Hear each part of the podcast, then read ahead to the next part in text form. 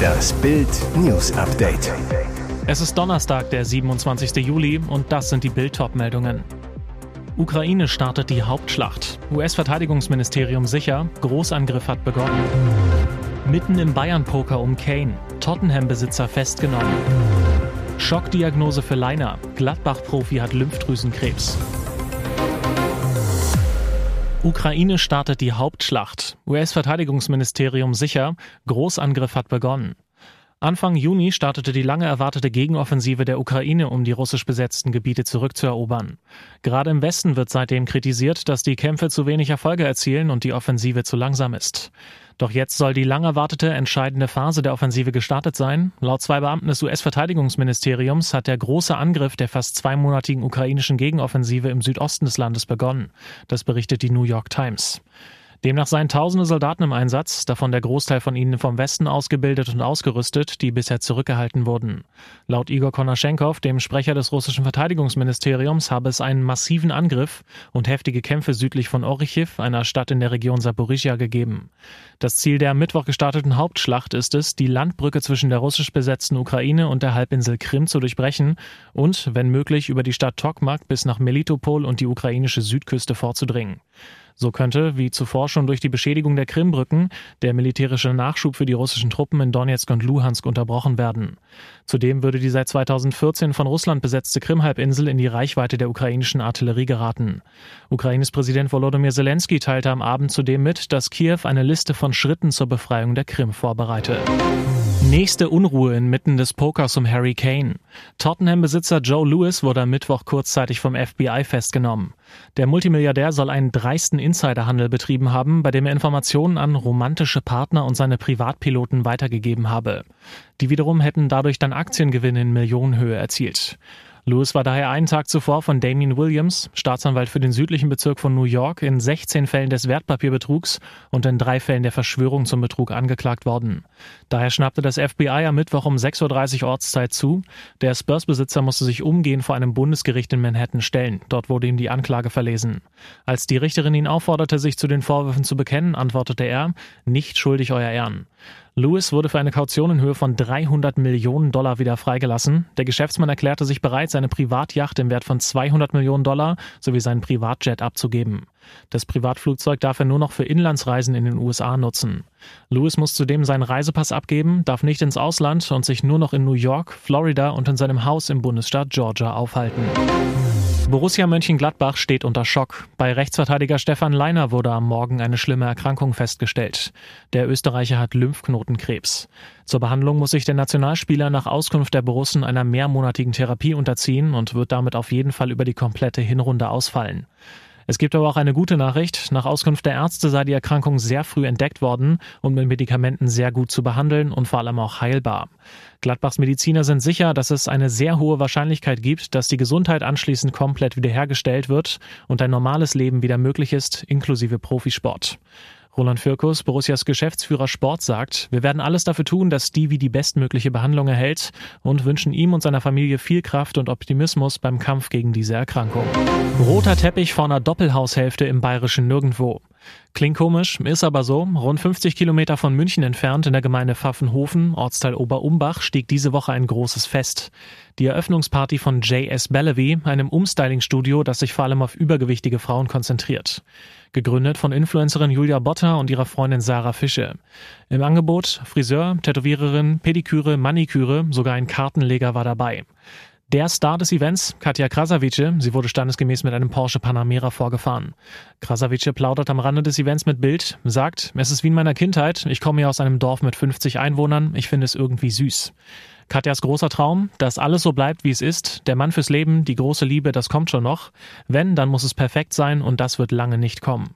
Aktuell ist die Erfolgsunternehmerin und Musikerin also nicht auf der Suche nach Mr. Right, denn ein Mann kann auch viel kaputt machen. Im Moment bin ich glücklicher Single und kann machen, was ich will, sagt sie.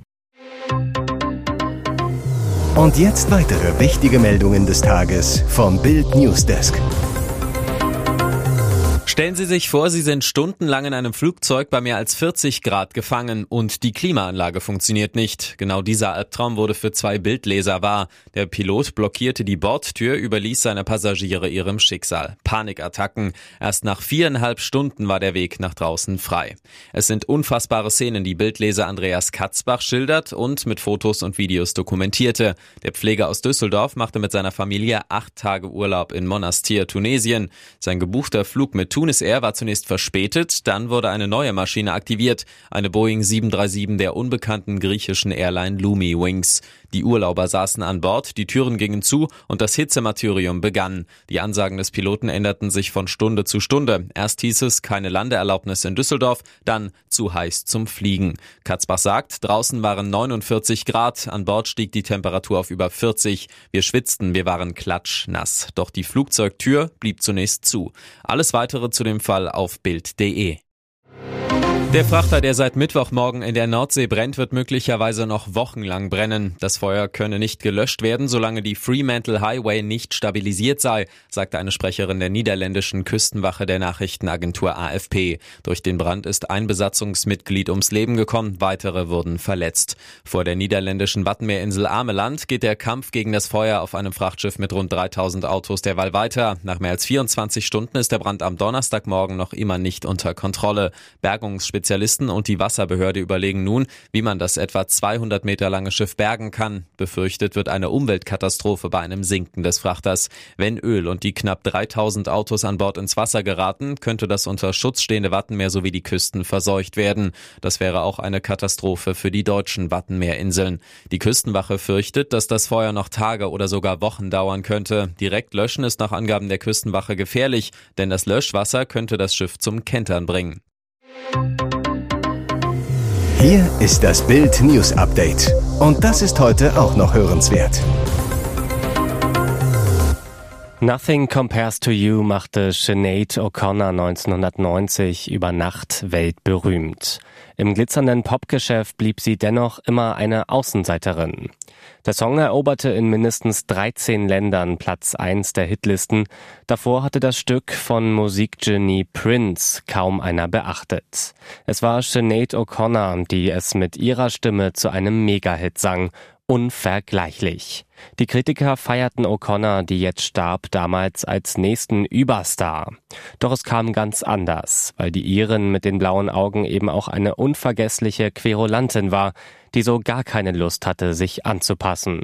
Das gefeierte Video zu Nothing Compares to You hat auch heute, mehr als 30 Jahre später, nichts von seiner Faszination verloren. Schlicht, schwarz, direkt ins Herz. In Nahaufnahme mit Glatze singt O'Connor über den Schmerz von Liebeskummer und Einsamkeit. Mit 15 Jahren die ersten kleinen Auftritte in Pubs.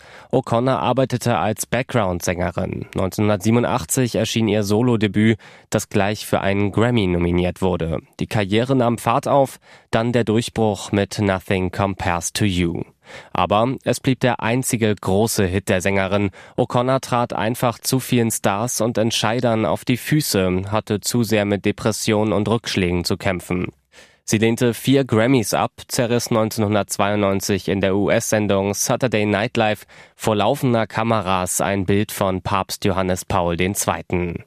Doch wie sah sich Sinead O'Connor selber? In ihrem Buch Erinnerung charakterisiert sie sich so, ich bin kein Popstar, ich bin nur eine Seele in Not, die ab und zu in einem Mikro schreien muss. Ich muss nicht die Nummer eins sein. Alle wachsen, Deutschland schrumpft. Made in Germany gibt es bald nicht mehr. Das twitterte TV-Investor Carsten Maschmeyer am Mittwoch angesichts neuer Schockzahlen. Deutschland schneidet laut einer Statistik des Internationalen Währungsfonds im internationalen Vergleich außerordentlich schlecht ab als einziges großes Land mit einer schrumpfenden Wirtschaftsleistung. Deutschland im Abwärtstrend.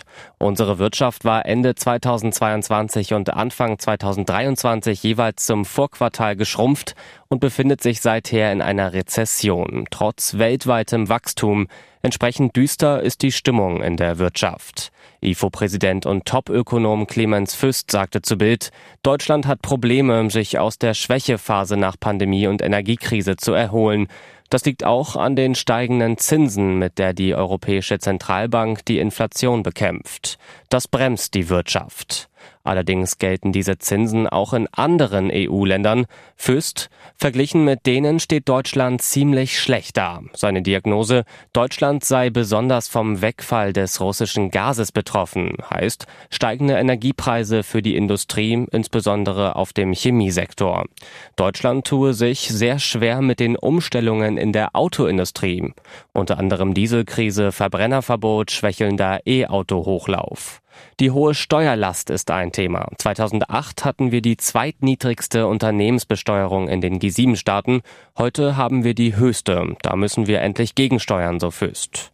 Und der zuständige Minister Robert Habeck duckt sich weg. Eine Bildanfrage, welche Maßnahme er gegen die Dauerflaute einleiten will, blieb bis Redaktionsschluss unbeantwortet.